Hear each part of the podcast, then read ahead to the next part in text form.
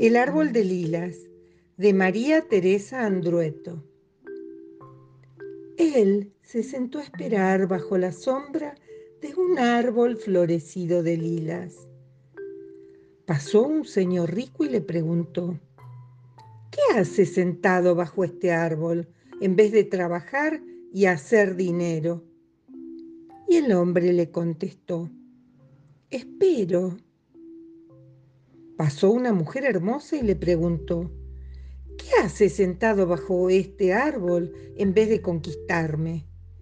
Y el hombre le contestó, espero. Pasó un niño y le preguntó, ¿qué hace usted, señor, sentado bajo este árbol en vez de jugar? Y el hombre le contestó, espero.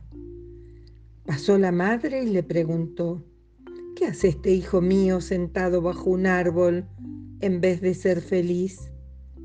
Y el hombre le contestó, espero.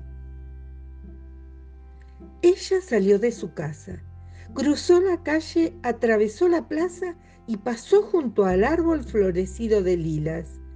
Miró rápidamente al hombre, al árbol, pero no se detuvo.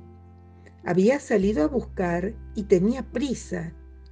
Él la vio pasar, alejarse, volverse pequeña, desaparecer, y se quedó mirando el suelo nevado de lilas. Ella fue por el mundo a buscar, por el mundo entero. En el este había un hombre con las manos de seda. Ella preguntó, ¿Sos el que busco?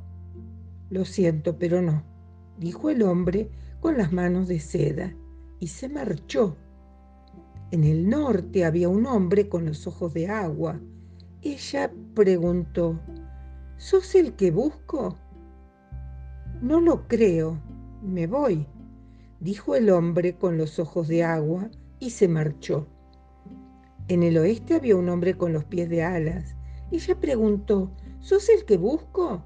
Te esperaba hace tiempo, ahora no dijo el hombre con los pies de alas, y se marchó. En el sur había un hombre con la voz quebrada. Ella preguntó, ¿sos el que busco? No, no soy yo, dijo el hombre con la voz quebrada y se marchó. Ella siguió por el mundo buscando, por el mundo entero. Una tarde, subiendo una cuesta, encontró a una gitana la gitana la miró y le dijo, el que buscas espera bajo un árbol en una plaza. Ella recordó al hombre con los ojos de agua, al que tenía las manos de seda, al de los pies de alas y al que tenía la voz quebrada. Y después se acordó de una plaza, de un árbol que tenía flores lilas y del hombre que estaba sentado en su sombra.